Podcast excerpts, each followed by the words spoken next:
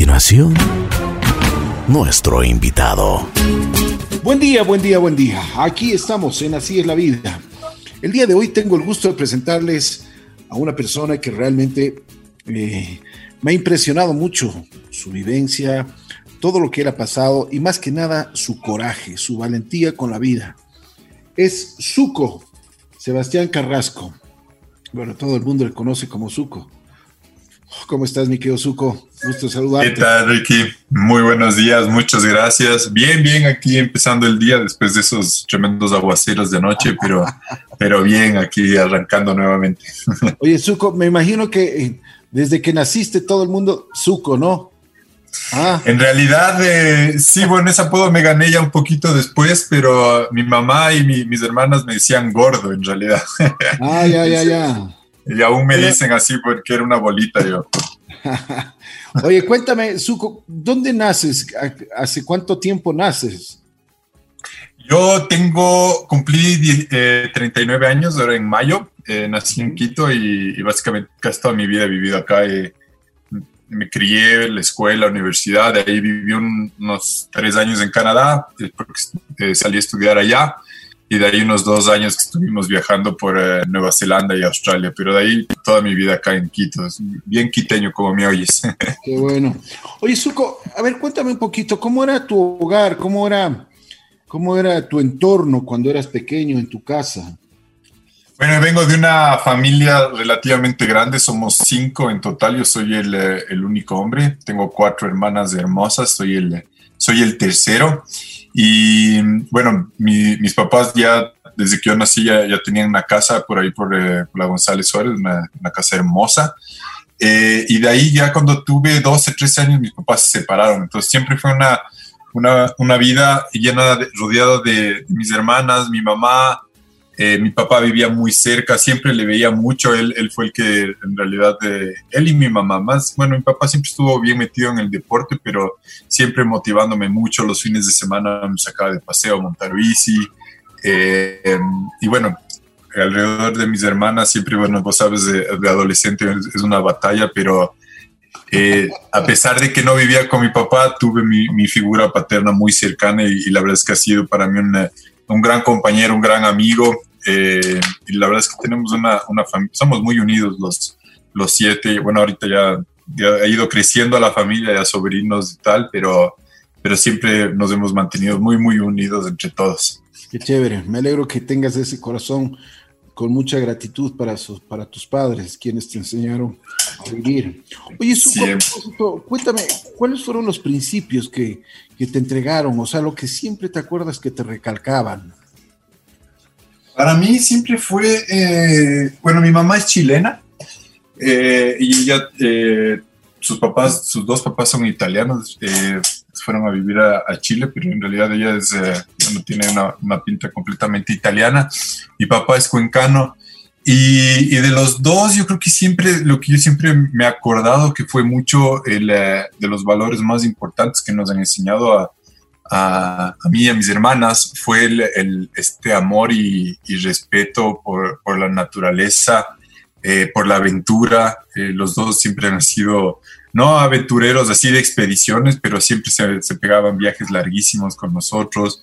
En esa época, imagínate, yo tenía en el 82, año y medio, se fueron manejando en un cóndor, que ya no creo que ni existen esos carros, eh, desde aquí de Quito a, Santiago. Entonces fue un viaje increíble que yo creo que definitivamente nos, nos dejaron marcados, pero siempre fue una, una vida súper sencilla. Eh, nuestros, yo tengo muchos recuerdos de haber eh, siempre salido de paseo, a acampar, a los ríos, a las montañas. Entonces yo creo que ahí poco a poco uno va descubriendo este, este, este respeto y este amor por la naturaleza y, y, lo importante que es en nuestras vidas, ¿no? Y de ahí, bueno, mucho el tema ambiental, el hecho de tener una vida simple. Eh, yo creo que, mis dos papás siempre han sido como que eh, encontrar en nuestra vida estas eh, maravillas en la simplicidad, ¿no? No, no tener que estar rodeado de, de, un montón de cosas o un montón de cosas materiales, sino que, y bueno, siendo también una familia grande, no había como que darle mucho eh, lo material como que se veía restringido a que, bueno, vamos a salir de paseo y esto es lo más hermoso que vamos a tener. Y así fue, ¿no? Yo creo que hasta ahora los cinco nos hemos mantenido en ese, en ese entorno, con esos valores y, bueno, para mí ha sido también el poder compartir eso con mis hijas, ha sido eh, hermoso, ¿no? Yo creo que es de los, de los valores tan más importantes para mí, siempre el, el respeto a la naturaleza y saber disfrutarlo al máximo. Así es. Suco, eh, ¿En qué colegio estudiaste? ¿En qué, dónde estuviste estudiando? Yo estudié la primaria en el Liceo Internacional en Quito, eh, que no me fue muy bien en realidad. y de ahí en la secundaria me pasé a, completamente a, la otra esquina de, la ciudad, en, el Valle de los Chillos, en el colegio que se llamaba El Integral, pero ah, ya no existe. Sí, sí. Y, ¿Qué te fue? En el integral me fue realmente súper bien. En el integral me fue mucho mejor. La verdad es que tenían como que otra metodología, mucho, un poco más alternativa para esa época. Eh, llegué a hacer grandes eh, amistades que hasta ahora nos, mantenemos en contacto. Académicamente también me fue mucho mejor en el integral. Como que la, metodología del, del, liceo era como que muy estricta para mí y, y me, me, vi un poco, creo que sí, perdí un poco el gusto por, por, las materias y tal. Y en cambio en el integral eh, lo tomaron de una forma mucho más práctica. Había, yo qué sé, los huertos, los sembríos, experimentos, eh, mucho más en el campo. Entonces eso a mí me, me, ayudó y me gustó muchísimo más. Oye, Suco, ¿y qué deporte practicabas? en el colegio, bueno, yo desde chiquito creo que empecé con la bicicleta de montaña. Eh, mi taita me, me compré una bici de montaña y, yo siempre en el colegio, eh, o sea, no entrenaba, pero los fines de semana salía con mi taita al, al, parque metropolitano y en el colegio era de los típicos que era malísimo para el fútbol. Estaba en, el, en, la selección, pero no, no, no, era bueno, la verdad. Eh, no, no, no me iba bien. Por ahí me hacían jugar un par de partidos, pero ya los últimos minutos, cuando ya o había la pérdida era segura o la ganancia era segura, pero no era mi fuerte. Tal vez un poco de atletismo también hice, eh, pero no, creo que la bici de montaña y de ahí empecé en este tema del montañismo, pero eso ya fue acabando la, la secundaria. Claro, claro, pero qué chévere, ¿no? O sea, tú tienes buenos recuerdos entonces. Sí, completamente. Sí, no, no. creo que eh, mis dos papás siempre estuvieron. Eh, o sea, el hecho de vivir también una familia tan grande y, se hace, creo que divertido, ¿no? No había con quién aburrirte. Peleabas con una y ibas a jugar con la otra, y después ya peleabas con la. Pero no, sí, los recuerdos de mi infancia. Obviamente me pegó mucho el hecho de que mis papás se hayan separado y no vivir con mi papá en casa, pero como te digo, mi papá estaba súper pendiente yo salía a las seis y media de la mañana a tomar el bus para, para, irme al colegio y él venía después de trotar y me acompañaba mientras esperábamos el bus. Entonces, obviamente me golpeó y no entendía, ¿no? Yo creo que a esa edad uno no entiende esto de las separaciones, pero, pero aparte de eso yo tengo muy buenos recuerdos de familia, súper buenos. Oye, ¿cuándo comienza el romance con la, con la montaña? Con el montañismo. fue, yo creo que empezó, bueno, ya había visto eh, mi, mi, taita ya hacía montaña, él eh, ya le había visto un par de veces, eh, subió al, al, Cotopaxi, hizo un intento al Chimborazo, por ahí, otro intento al Cayam, entonces yo ya como que veía estas fotos de estos nevados y estas sacaderas del aire que me contaba mi taita, me llamaba bastante la atención. a la par de esto también tengo un primo que es un gran escalador, fue el los primeros ecuatorianos que escaló en Yosemite, que es una de, una de las paredes más grandes eh, que existen en, Norteamérica. Y también me llamó mucho la atención, pero ya el hecho de vivirlo fue a través de los campamentos del Fabián Zurita. Y el Fabián tiene, eh, tiene una, es, es, un gran personaje, yo creo que y una energía, ya de estar cerca de sus ochenta y pico y, y parece que estuviera en, sigue joven de alma y espíritu. Y él tenía estos campamentos que éramos grupos gigantes, ¿no? Éramos 200, 300 niños. Y él siempre también, eh, su lema era alegría en el esfuerzo. El, descubrir ese, estas metas que uno puede conseguir y a través del propio esfuerzo de uno cómo se genera esa alegría y, a través de él eh, fue que en estos campamentos eh, hice mis primeras ascensiones, siempre cumbres de media montaña, que se le dice, pero ahí fue donde me, me enganché y me encantó. Y después pasó algo chistoso en realidad. Y después de que me gradué del, del colegio, me fui de intercambio y me fui a, a Nebraska en, en, Estados Unidos. Y en Nebraska no había, era un, un estado súper plano, no había ni una lomita. Y, yo no podía creer que, aquí uno vive rodeado de montañas y, y, claro, estás acostumbrada en eso. Pero ya vivir eh, en un país, en una, un estado completamente plano y no ver una montaña me hizo muchísima falta. Entonces regresé de ese intercambio y ahí sí me dediqué a fondo, ahí sí a escalar y, empecé también ya mi formación como guía. Entonces eso también fue algo importante. Eso es lo que te iba a decir. ¿Qué necesitas ser o cómo te preparaste para ser guía de montaña? Bueno, en esa época eh, la Asociación de, Guías de Alta Montaña del Ecuador eh, la seguimos. Eh, estaba, ya tenía algunos años, estaba como que formando, digámoslo así. Pero claro, en esa época era mucho más fácil. En esa época, si tú eras montañista y por ahí querías llevarle a alguien a, la montaña y te pagaban, bueno, ya empezabas a guiar, ¿no? Pero ahora ya es, eh, ya no, ya no se puede. O sea, tienes que, tienes que sacar una certificación y esa certificación involucra eh, muchísimo tiempo y preparación para entrar a los cursos de CIA te piden eh, un currículum de montañas que hayas subido, por decirte, te piden que hayas subido por lo menos 15 montañas sobre los 6.000 metros, otras 15 montañas sobre los 5.000. Entonces es un currículum de escalada que tú tienes que presentar que ya tienes experiencia. Y una vez que vas a los cursos, eh, hay diferentes cursos, hay el módulo de escalada en roca, el módulo de glaciar, el módulo de rescate y, yo qué sé, toma en total, eh, pueden demorarse 3, 4, 5 años en sacar la certificación. Eh, yo parte de esta certificación hice en Canadá, eh, donde estuve tres años y, saqué ahí parte de, de, la escalada en roca, control de avalanchas y todo ese tema. Entonces, yo ya, ya guiaba eh, como guía pirata que le decimos o medio ilegal desde, el, eh, desde el 2003.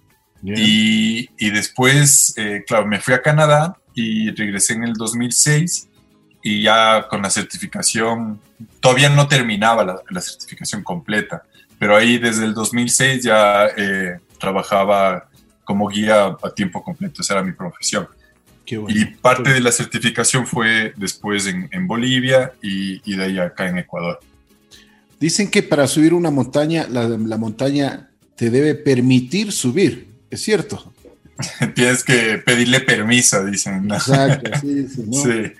Yo creo que sí, son, eh, son lugares tan, eh, tan imponentes y, claro, cuando uno está en la base de, bueno, me imagino que ha estado en, el Inquepungo y ve al Cotopaxi, es, es, ver este, se le siente como un ser tan grande. Entonces, yo creo que el, el, poder crear una conversación y decirle, bueno, Cotopaxi, dame el chance, quiero subir y, y, claro, a veces se puede, a veces no, son, eh, son muchísimos factores que, que pueden determinar si es que hay o no ese permiso para poder subir.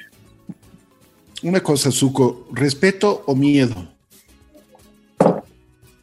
respeto.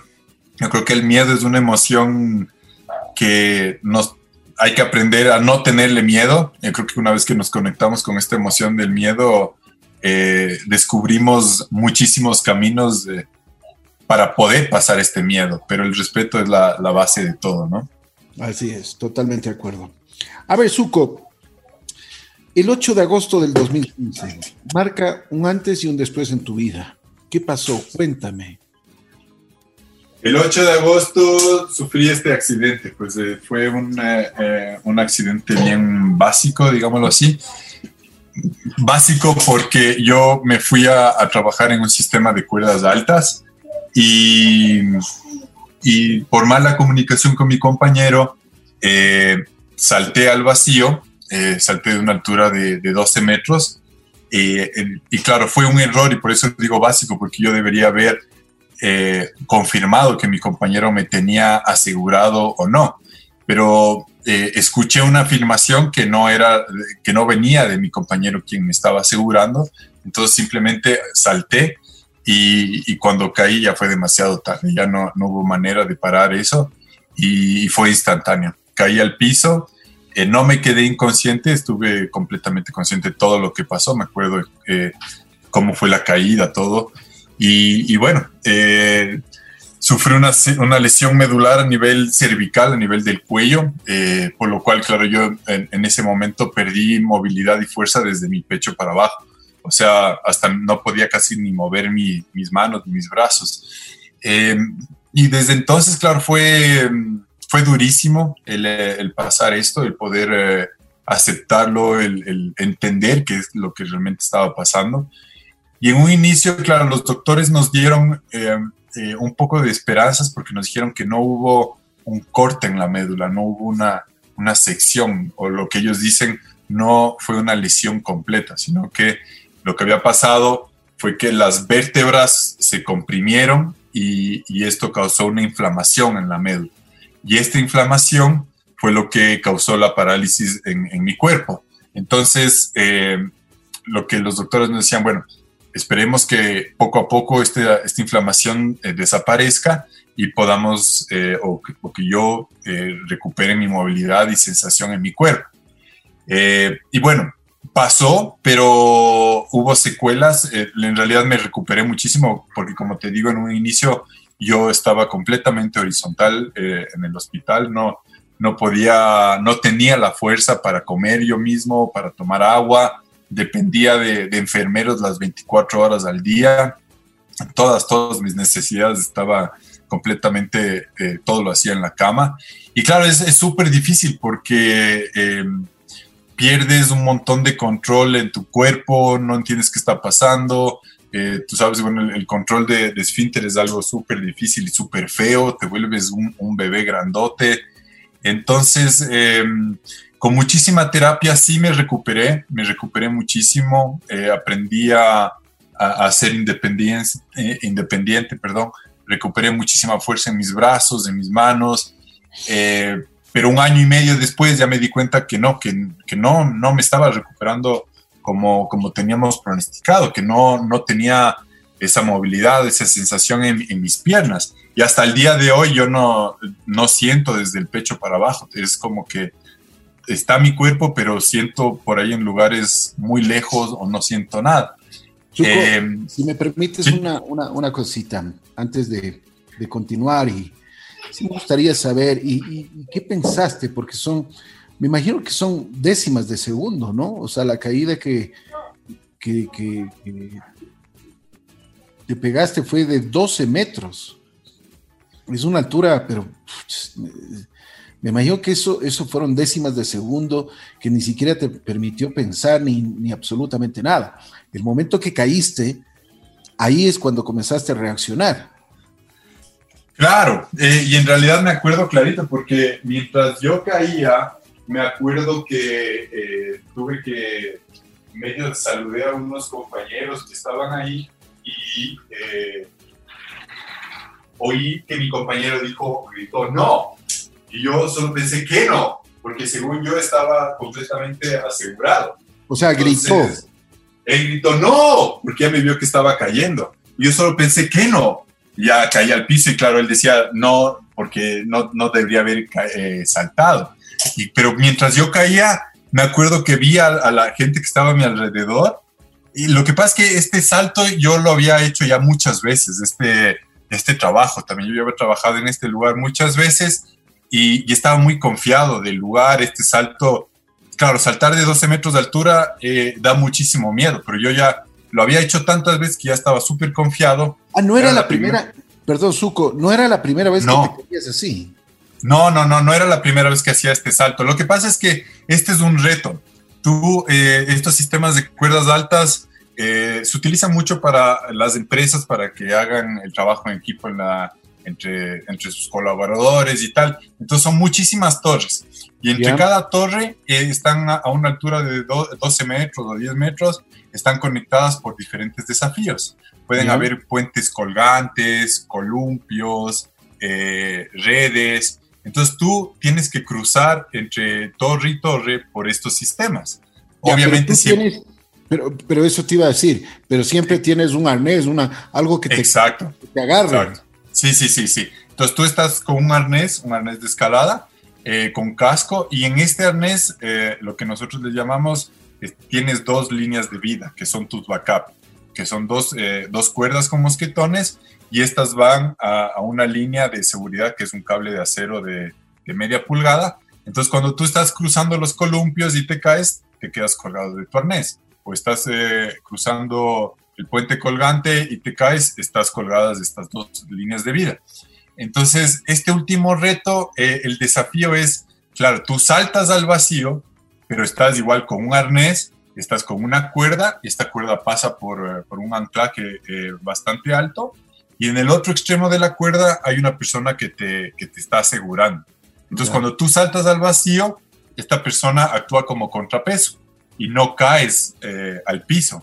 Entonces, ¿qué pasó? Cuando yo llegué, eh, me conecté a la cuerda, le pregunté a mi compañero si me, si me estaba asegurando, él me dijo que no. Entonces yo, yo esperé un ratito y después eh, escuché una afirmación, escuché que alguien gritó, bueno, o dale, y según yo, claro, era mi compañero que me estaba ya dando la, la, la afirmación para que ya salte. Y claro, mi error fue el no haber confirmado con mi compañero si es que esa afirmación era para mí. Porque siempre en escalado uno dice, ¿me tienes asegurado? Sí, ya me tienes asegurado. Casi que repites tres veces con tu compañero para que no existan justamente lo que pasó conmigo. Entonces yo escuché un bueno y me confié de mi compañero, me confié y salté.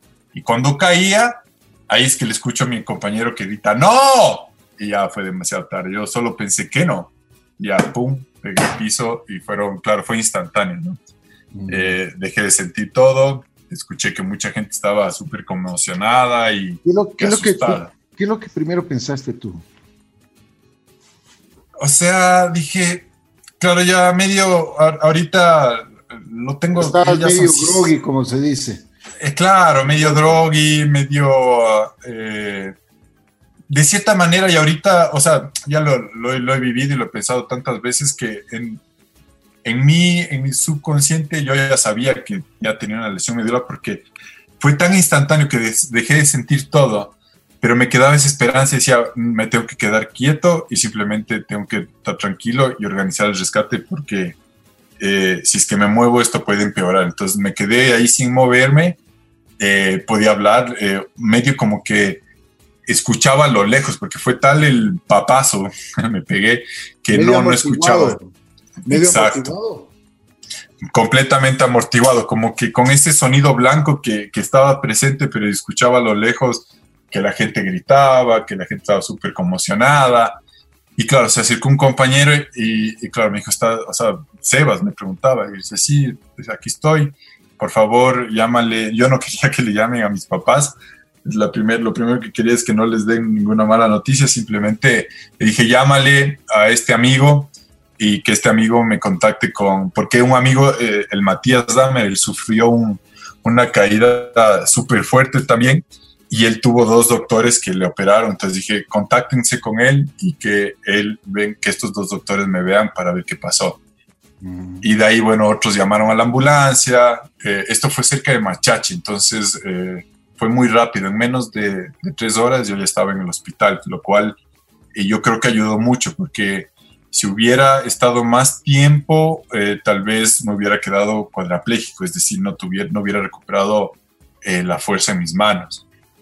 Em, y bueno, sí fue, fue, obviamente se te pasan un montón de cosas, pero ya con este, con este diagnóstico de que los doctores me dijeron que, que no hubo un corte en la médula, sino que fue solo una inflamación, me dio esas esperanzas de que dije, bueno, si es que no hay un corte en la médula, sí me voy a recuperar, voy a volver a escalar, voy a volver a, seguir con mi vida.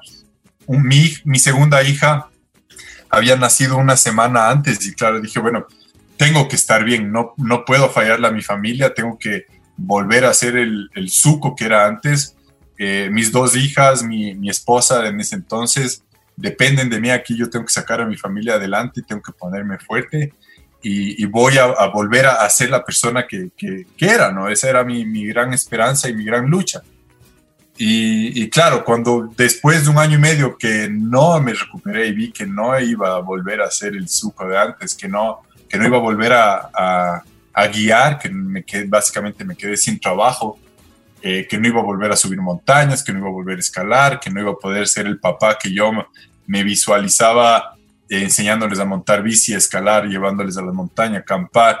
Todo eso se me desvaneció y obviamente generó un montón de frustración, eh, un montón de miedo, como tú dices también el, miedo te rodea, pero como, te decía también no hay que dejarse, creo que el pánico es diferente, el miedo es, es bueno, el miedo nos hace estar presente. El pánico te congela y no, no puedes hacer absolutamente nada.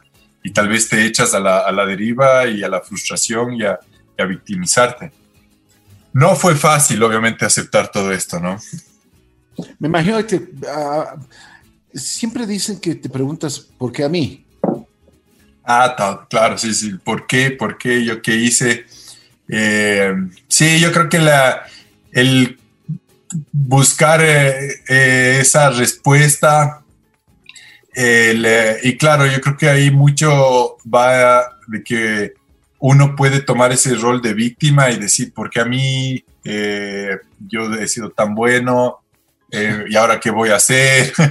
o sea, claro, yo lo veía como un medio un castigo de la vida, ¿no? Que ahora, te quedas en una silla de ruedas y vives una discapacidad. Entonces, eh, claro, no le, veía todo lo malo, las iras contra mí, a mí mismo por haber cometido ese, ese error tan tonto.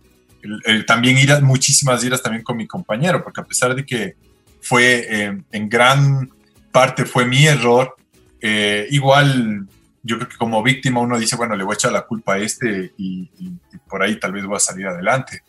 Pero yo creo que todas esas, preguntas y el victimizarte hacen que uno se quede atrapado en esa frustración, ¿no? Y, no, no sales a ninguna parte, sino que estás eh, eh, tratando tal vez de, alcanzar ciertas cosas a través de la manipulación, yo creo que eh, es lo que menos quiero, o, siempre lo que menos quería. lo sentí muchísimas veces y ver en los ojos de la gente cómo te ven con pena eh, era una sensación horrible. Yo, a mí me, me, causa, me causa muchísimas iras, porque yo no, yo no quiero que, que la, sienta, la gente sienta pena por mí y que por eso me quieran ayudar o por eso me quieran ah, eh, o quiera alcanzar cosas, porque manipular es, a través del, del, de mi caso yo puedo manipular y tratar de conseguir muchas cosas, pero yo creo que también es súper cansón y no, no, quiero eso. Suco, hasta un carnet puedes conseguir. y bueno, vos sabes todos los beneficios de ese carnet.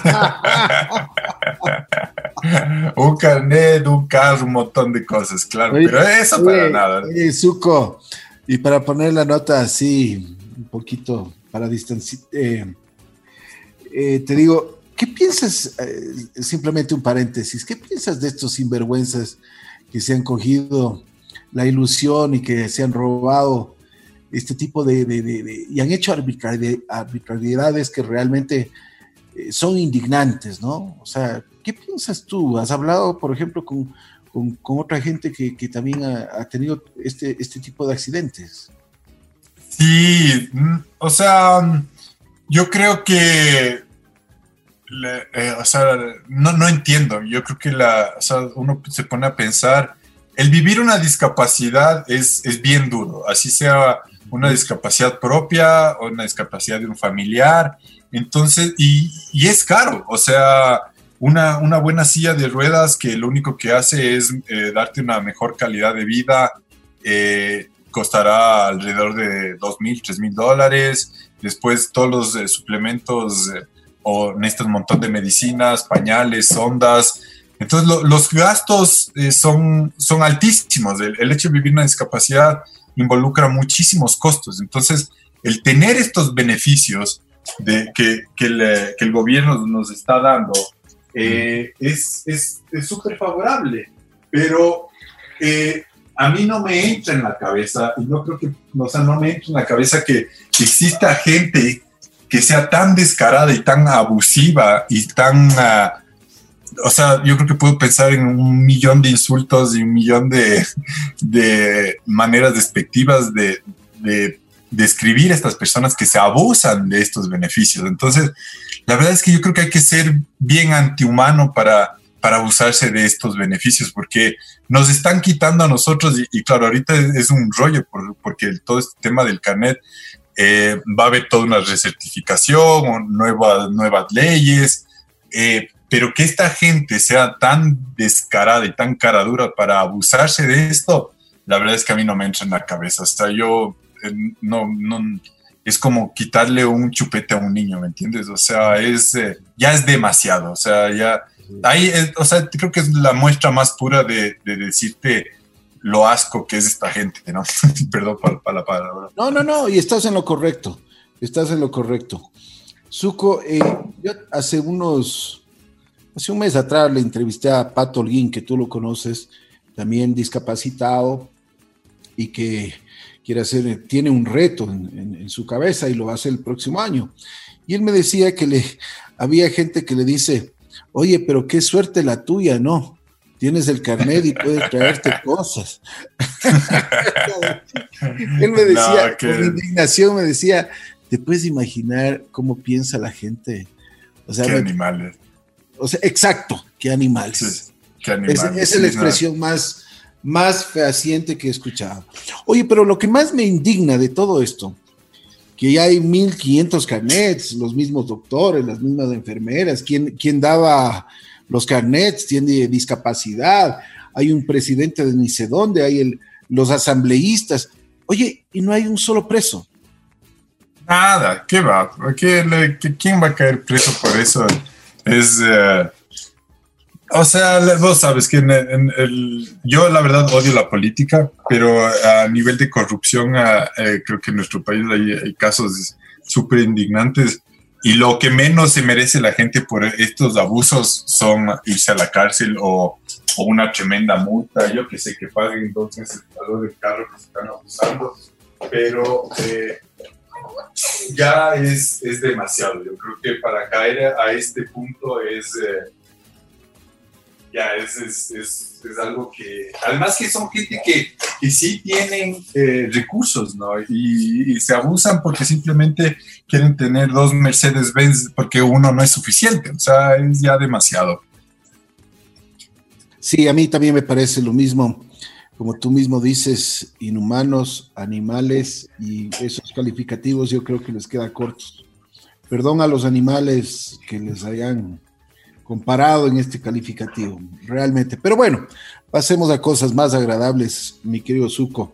Oye, tú no te quedaste con esta adversidad, tú no te quedaste dolido, tú no te quedaste en la cama llorando y preguntándote por qué a mí. Un buen día dijiste, lo voy a lograr, lo voy a hacer, voy a volver y voy a volver más fuerte que nunca. ¿Cómo lograste eso? ¿Por qué lograste eso? y cuáles fueron ahora más que nunca, porque ya me imagino que al principio debe haber sido muy, pero muy doloroso, no solo en la parte física, sino en la parte mental, en el corazón, en todo. Pero debe haber sido paso por paso, ¿no? Sí, la verdad es que em, es, no, no puedo decir que existe un día, una fecha, yo creo que fue, fue un, es todo un proceso el que uno vive este, esta aceptación y, poder eh, eh, salir adelante, como tú dices. Yo creo que el otro día eh, me preguntaban que cuál fue mi, mi, logro más grande y yo no sé si esperaban que yo les haya diga yo qué sé, la carrera X o la montaña tal o la ruta, pero yo la verdad es que creo que como ahorita viviéndolo y, y, y me siento orgulloso porque creo que el saber eh, aceptar esto y salir adelante para mí es, un logro gigante, ¿no? Porque el, quedarse en, eh, botado ahí y que todo te venga al suelo es también, eh, también es fácil y el lucharle, ponerle ganas, buscar nuevos objetivos, el renacer, para, para nosotros, bueno, tú ya has conversado con el pato, para mí el pato fue un mentor, él me, me hizo una visita que me, realmente me, cambió la vida. Verle al pato llegar solo, que manejaba, yo estaba con dos enfermeros de ahí que me, me, me ayudaban a pasármela así, yo no podía creer que, que, este tipo llegue solo, se baje solo, manejaba. Y claro, ahí empecé a, ver que existía otra vida, que existía eh, otra vida llena de, cosas maravillosas y, y es, es, hermoso. La verdad es que este tema de la discapacidad hay que verlo como, como algo muy bonito porque hay, hay unas enseñanzas hermosas detrás de todo esto. Entonces es, es realmente eh, eh, linda las cosas que se pueden rescatar. Yo soy muy feliz ahora con, con mi vida que tengo.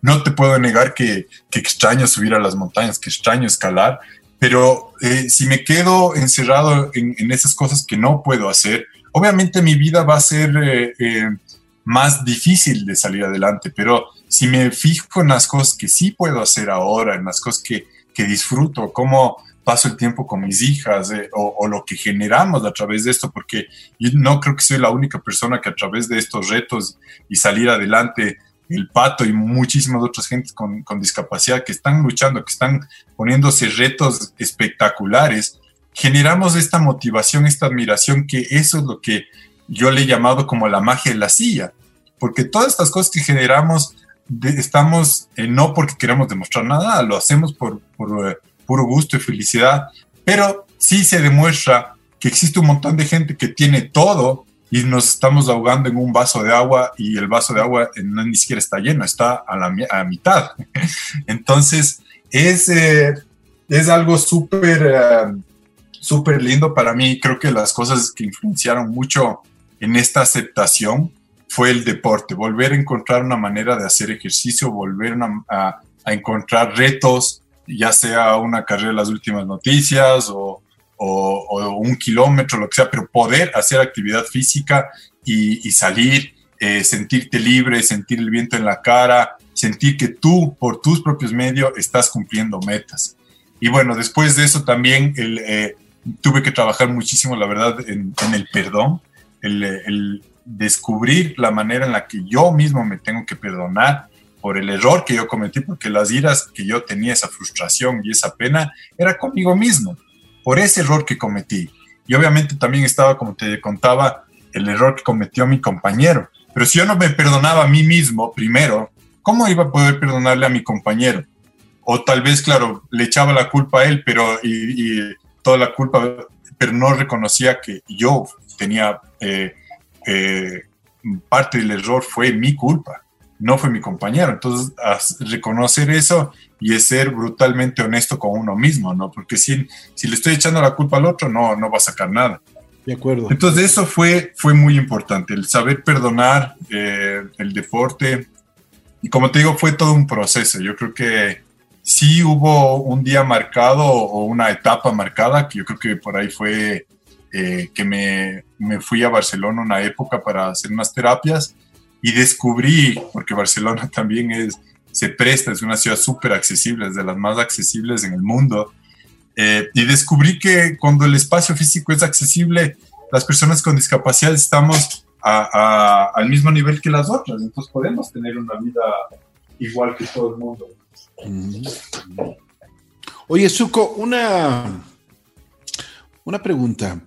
Después del accidente, ¿cómo, ¿cómo fue tu relación con tu esposa? Porque me imagino que ella también eh, en, cierto sentido te, te, tuvo que ayudar no solo en la parte física, sino eh, en la parte mental, en la parte, como tú mismo dices, curar un poco tus heridas.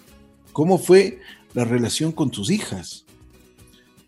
Mi, eh, no, la verdad es que yo doy gracias a, a la suerte que he tenido porque he tenido un apoyo incondicional de mi familia y en eso, eh, mi esposa en ese entonces, ahorita ya, ya nos separamos hace dos años, pero no fue, el accidente no ayudó, pero no fue la razón por el, accidente. Yo creo que más bien, eh, a mí yo me saco el sombrero porque la, la Aleja, Alejandra Robledo, es, es, la mamá de mis hijas.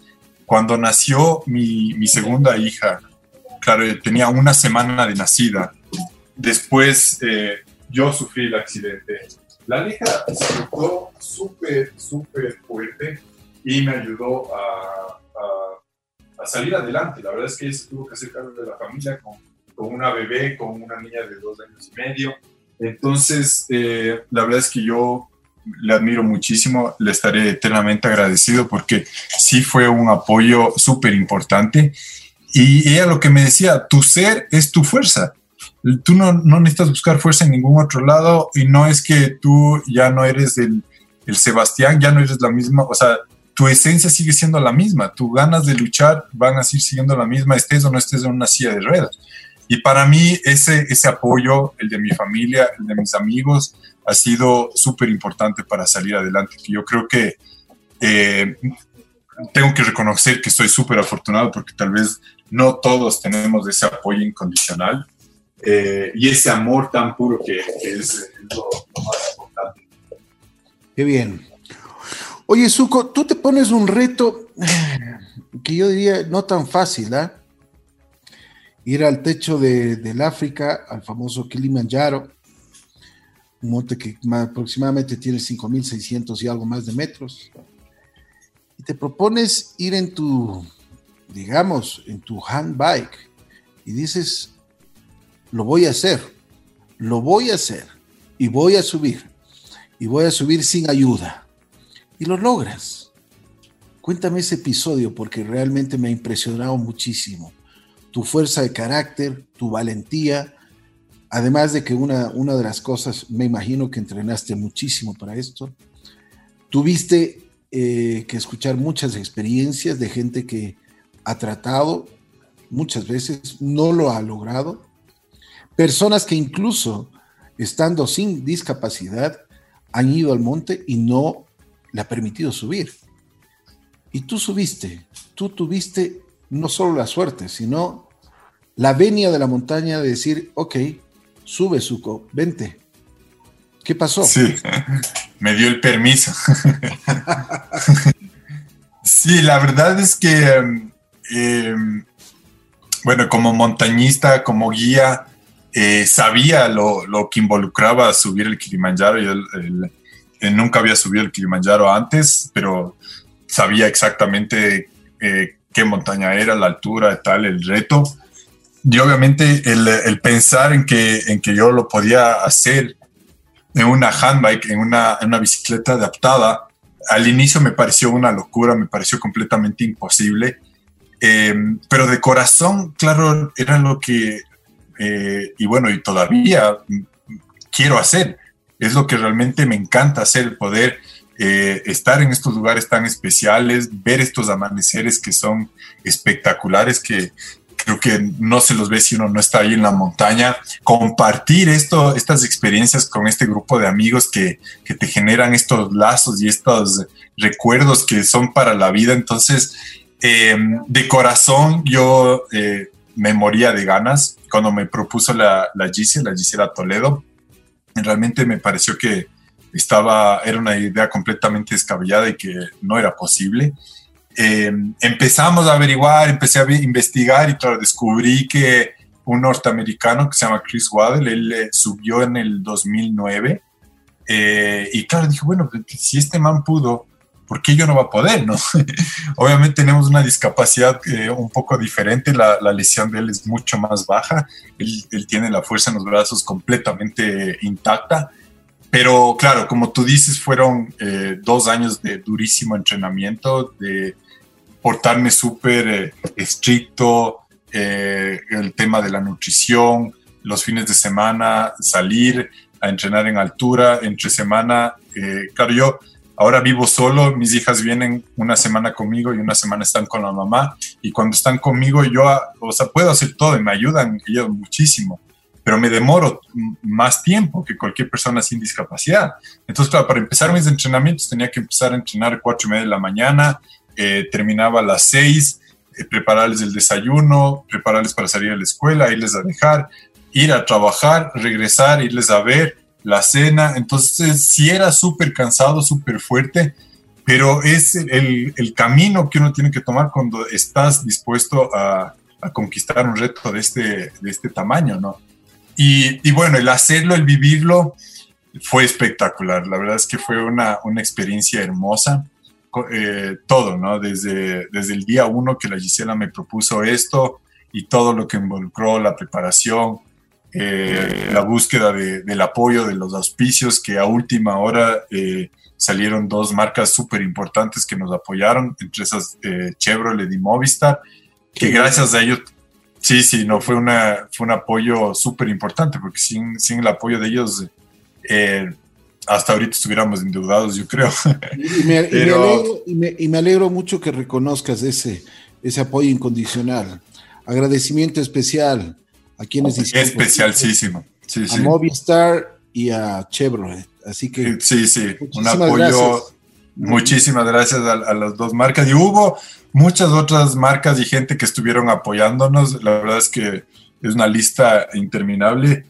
Eh, y todo el apoyo de la gente que estaba acá, que yo creo que poco a poco mi sueño de subir al Kilimanjaro ya no era solo mío, ya era un sueño de todo este equipo que me estaban apoyando. Entonces, eso fue realmente lo hermoso y la, experiencia tan linda que me llevo de esto. Creo que el verdadero ejemplo de, de, ese trabajo en equipo, ¿no? Yo creo que cuando compartimos estos sueños, cuando la gente está dispuesta a compartir estos sueños, este espíritu por salir adelante y, lo que más hacen es que esa discapacidad se rompa, ¿no? O no se vea.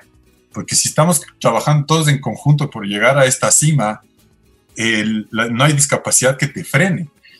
Y bueno, ahí la, un poco lo que tú decías, en un inicio, eh, sí, mi reto era eh, hacerlo solo, pero me di cuenta que, que, o sea, creo que sí se da, y no, no quiero decir que sea imposible, creo que es, es muy posible, pero eh, tal vez tendríamos que cambiar eh, algunas adecuaciones en la bici o cosas así, eh, pero a la final tuve ayuda de, mi equipo, me empujaron, me jalaron, y si no hubiera sido porque ellos estaban dispuestísimos a ayudarme, yo no hubiera cumplido ese gran sueño de subir al, al Kilimanjaro.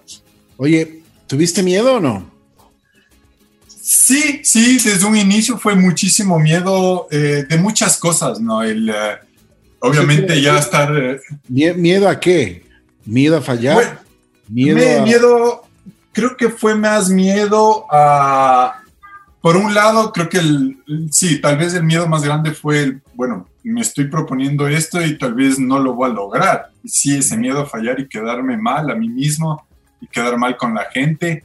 Eh, y también miedo a que por ahí pase alguna vaina. Eh, tú sabes que igual la, montaña siempre está llena de, riesgos objetivos, de objetivos. Entonces, ya estar en una, tener una discapacidad y empeorar las cosas, eh, no quería que esto vuelva a pasar. Entonces, sí, sí tenía ese miedo. Eh, pero bueno, como todo, si es que uno no está con las personas adecuadas y estás haciéndolo de la, de la mejor manera, la forma más segura, eh, lo que más puedes hacer es tratar de controlar y evitar estos, estos riesgos, ¿no? Eh, pero claro, yo creo que volviendo al primer miedo de, no lograrlo, eh, a la final yo creo que a la final decía, bueno, solo el hecho de, de, proponérmelo y de intentarlo creo que ya es bastantísimo. Si no pasa, si no lo logras, bueno, hay que volver a intentar. Yo creo que eso como montañista, que ya lo viví muchas veces, me quedé con muchas cumbres que tal vez no, no pude hacerlas. Eh, ya aprendes esa lección. Yo creo que no hay que, no hay que darse por vencido. A veces aprendemos más, a veces cuando, cuando no logramos estos, estos objetivos que nos proponemos. Y, saber que hay que seguir luchando, ¿no? Suco, ¿qué, ¿qué, es lo que más te costó para subir esta montaña? Eh, el terreno. Del aparte de la, economía. El, habían partes, eh, bueno, el acercamiento al Kilimanjaro, a la base del Kilimanjaro, eh, son 4.000 metros de desnivel desde, el punto de que uno inicia el ascenso, son casi 40 kilómetros, y hasta llegar a, la base de la montaña como tal, o sea, como, para que te hagas una idea, es como para llegar, hasta llegar al Limpiopungo, habían caminos, el camino, el sendero, era como un río seco. Era un camino de piedras con piedras eh, del tamaño de una pelota de fútbol. del tamaño de un escritorio. Entonces, esa parte técnica eh, estaba durísimo. Eh, eh, por ahí implementamos una wincha a la, a la handbike, teníamos rampas, pero era una parte ya súper, súper técnica que, que definitivamente, por más de que yo haya estado súper fuerte, me estaba moviendo muy, muy lento y no iba a alcanzar a, a llegar a los campamentos que teníamos previstos esas noches. Entonces, esas esa fue las partes más, más duras y más técnicas. Igual el día de cumbre hubieron partes súper empinadas, eh, casi de, o sea, te hablo de pequeños tramos, tal vez de dos metros, que eran casi verticales. Entonces, igual ahí con toda la, seguridad y tal. Pero este terreno de, esta, de, estas características era algo que por más de que yo ya lo había visto, eh, tal vez me faltó practicar en, esta, en estas situaciones con estas piedras tan grandes, pero esas fueron las partes más, eh, más difíciles, definitivamente. Suco, ¿qué sentiste cuando llegaste? ya a la meta, a lo que te habías propuesto? La sensación que más pura que pude haber sentido fue eh, gratitud. Eh, obviamente estaba llorando de alegría, llorábamos con mi equipo de, de alegría por, por, haberlo logrado, pero en mi fondo era un agradecimiento, una gratitud por, por haber eh, tenido ese equipo de gente que me apoyaron, por haber tenido esa oportunidad de, de estar ahí, de haber logrado eh, el viaje al, Kilimanjaro, el viaje al África y poder haber eh, subido. Para mí fue una gratitud inmensa con el equipo que me acompañó y con toda la gente que me estaban apoyando desde acá. Creo que nunca me he sentido tan agradecido y, y siempre que lo pienso me acuerdo esa emoción de llegar a la cumbre. Es como, wow, qué, qué suertudo, qué, qué afortunado que soy. Oye, y nosotros que no, ventajosamente tenemos nuestras dos manos, nuestras piernas que, nos rinden y todo eso. No tenemos esos retos. Deberíamos ponernos y deberíamos hacer conciencia de que estos retos pues realmente te hacen fuerte y te, pues te enseñan muchísimo. Oye, Zuko, ¿qué te ha dado la vida? Amor. Yo creo que la vida me ha dado muchísimo amor, eh, muchísimas amistades, eh, espectaculares. Bueno, mi amor a, mi familia eh, es, es, inmenso, pero estas amistades que me he conseguido, que han estado ahí eh, dispuestas al pie del cañón a, hacerme cumplir sueños. hace dos semanas tuve la, suerte de, irme a, Canoa. Estuve con un grupo de amigos que son parapentistas, también escaladores. uno de ellos me acompañó al Kilimanjaro, el, el Jack, y él estaba con este, esta idea de, volar en parapente. Eh, y fuimos y estuvimos ahí, ahí practicando, practicando y al final eh, pude volar solo, eh, hice una silla de ruedas especial para volar. Pero más que el hecho de, del volar y el reto y la adrenalina, era verles a este grupo de amigos Ricky ahí en la playa, todos dedicadísimos a, a colitarme, apoyarme, eh, a, siempre ayudarme con, con, todo lo que yo necesitaba. Ya no tenía que ni pedirles, ya estaban ahí ellos súper dispuestos, acolitándome en la silla, acolitándome en los despegues, enseñándome, compartiendo y, generando estas experiencias que, que yo lo que más me llevé fue el, el darme cuenta de, de este grupo de amigos, esta gente tan linda, que con un espíritu tan puro realmente me encantó, la, la, la gocé. Y, como te digo, creo que estas amistades que me ha dado la vida realmente es, han sido hermosas y, me siento recontra afortunado. Qué maravilla, ¿no? Qué maravilla. Y me alegro, me alegro muchísimo. Te, he tenido la oportunidad de conocer un ser humano muy bueno el día de hoy. Gracias a la vida, gracias a Dios, me ha dado la oportunidad de conocer a este suco Sebastián Carrasco. Yo creo que Sebastián Carrasco no lo conoce mucha gente, pero cuando le dicen Suco Carrasco, ahí sí todo el mundo le conoce. Oye, Suco, acá porque me alegro muchísimo. Tienes una, un corazón y, un alma que realmente, y eso deberíamos aprender todos los seres humanos, ¿no? De gratitud, no solo con las personas, sino con, con el mundo que nos, nos, nos, entrega. Con la vida, sí. Así es. ¿Sigues enamorado de la, de la montaña?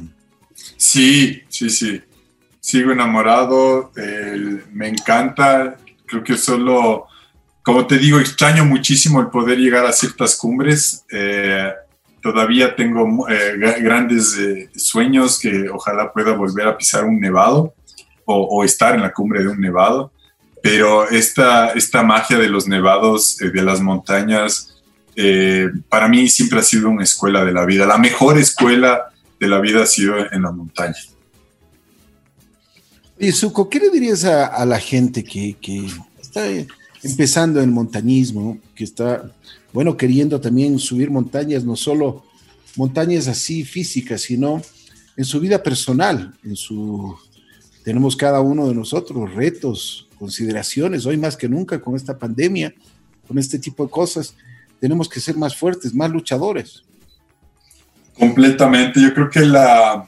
Sí, yo creo que todos tenemos un Kilimanjaro pendiente al cual queremos eh, subir eh, la pregunta es, claro, ¿qué, qué tan dispuestos estamos a, a, conquistarlo, a, a, conquistarnos a nosotros mismos? Porque, como dicen, hay una frase que dice que no es la montaña la que conquistamos, sino nos conquistamos a nosotros mismos. Entonces, el, el, la pregunta es, ¿qué tan dispuestos estamos a, a, conectarnos con ese miedo que a veces es lo que no nos deja avanzar? Y yo creo que la, los límites están en nuestra cabeza creo que la, eh, si rompemos esas barreras, esos, límites que nosotros mismos nos estamos eh, cuestionando y poniendo, y, si logramos escuchar lo que realmente dice nuestro corazón y descubrir cuál es esa verdadera felicidad, las cosas empiezan como que a fluir solitas por, por su cuenta, ¿no? Eh, yo creo que en esta época para mí ha sido súper importante, en esta época de la pandemia y en, en la época de, de mi accidente, fue el, poder compartir eh, estos sentimientos que nos asustan tanto y, saber demostrarnos vulnerables con, con esta, familia, estos amigos, porque no es solo nosotros los que estamos eh, ansiosos, asustados con toda esta crisis, sino toda la gente que nos rodea. Y a veces no lo, no lo hacemos porque queremos mostrarnos fuertes. Pero claro, la diferencia está en que si tenemos ese valor para compartirlo, esa, esa valentía para compartirlo con el resto. Y una vez que lo hacemos, todos estos juicios se empiezan a romper, nos podemos conectar más fácil con la ambición, con la confianza, y eso eh, a su manera también hace que podamos avanzar más rápido. Entonces es súper importante, creo que en estas épocas de crisis, el, eh, el poder eh, y estar dispuestos a cambiar estas tragedias en una verdadera oportunidad. Suco, ¿qué te falta hacer en la vida? ¿Qué me falta hacer? Yo creo que ah, con mis hijas me encantaría poder hacer muchísimas, uh, muchos de estos viajes, estas experiencias.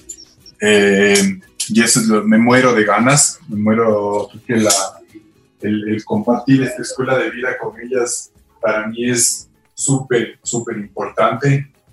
Y eh, sí, espero, yo creo que definitivamente no, no puedo excusarme, eh, más bien es como que la manera de poder encontrar la forma de compartir esto con ellas, pero siento que me falta el poder compartir más este amor por la montaña con ellas. Qué chévere. Te quiero agradecer muchísimo, Suco Sebastián Carrasco, eh, quien ha tenido la oportunidad y la, la bondad de aceptar esta entrevista. Te agradezco mucho, muy gentil. Gracias por haber sido tan sincero y por, por haber confiado en nosotros. Por habernos. A ti, Ricky. Muchísimas gracias a ti. nos has abierto no solo las puertas de tu casa, sino de tu corazón, que es mucho más importante. Muchas gracias, qué, qué, bacán. Muchas gracias por la entrevista y bueno, por, eh, por tomarme en cuenta y, eh, y, espero que no sea la última. No, no, no, no. Oye, y te vamos a tomar a la palabra para que nos sigas contando cuáles serán tus próximas montañas, ¿no? Seguro, seguro. Ni bien eh, se empiece a dar un poco más de esto, de la, eh, pues van, a, van a saber lo de ley. Cuidado porque tenemos asignatura pendiente, verás. Queda pendiente, sí, Ricky. Muchísimas gracias, he disfrutado un montón. Gracias por la entrevista, ha estado muy chévere. Suco, a ver, antes que nada, antes de despedirnos, a ver si es que me dices dónde te podemos encontrar, cuáles son tus redes sociales. Bueno, yo me muevo más que nada en, el Instagram eh, y bueno, el Facebook, pero las dos cuentas tienen el mismo nombre. Es eh, Suco slash bajo Carrasco, pero Suco es Z-U-K-O slash bajo Carrasco. O sea que eres Suco especial. Es que el, otro Suco ya hay muchos. No eres suco, no eres, no eres suco de peluquería. No, este es otro suco, es con Z y K. Así que ya lo saben, suco Z y K. Suco ah, guion bajo Carrasco, ¿ok? Exacto, perfecto. Te mando un abrazo especial, Suco. Igual para ti, Rick, un fuerte abrazo. Muy gentil. Gracias. Estuvo con nosotros un hombre que realmente ha vivido en plenitud y que ahora vive muchísimo más él tuvo la oportunidad y se dio una segunda oportunidad de crecer. En la vida hay que crecer, no solo en el alma, en el corazón, sino también físicamente. Y él lo está haciendo hoy más que nunca. El famoso Suco Sebastián Carrasco, quien conquistó con una handbike el famoso Kilimanjaro, el techo del África, se puede imaginar. Si ustedes tienen alguna, alguna, pero alguna, alguna, alguna alguna meta que quieren llegar, pues piensen en este hombre que lo, lo hizo con su discapacidad, pero con una capacidad enorme, con su corazón, con su alma y por supuesto con una valentía y coraje de las que nosotros tenemos que aprender todos los días.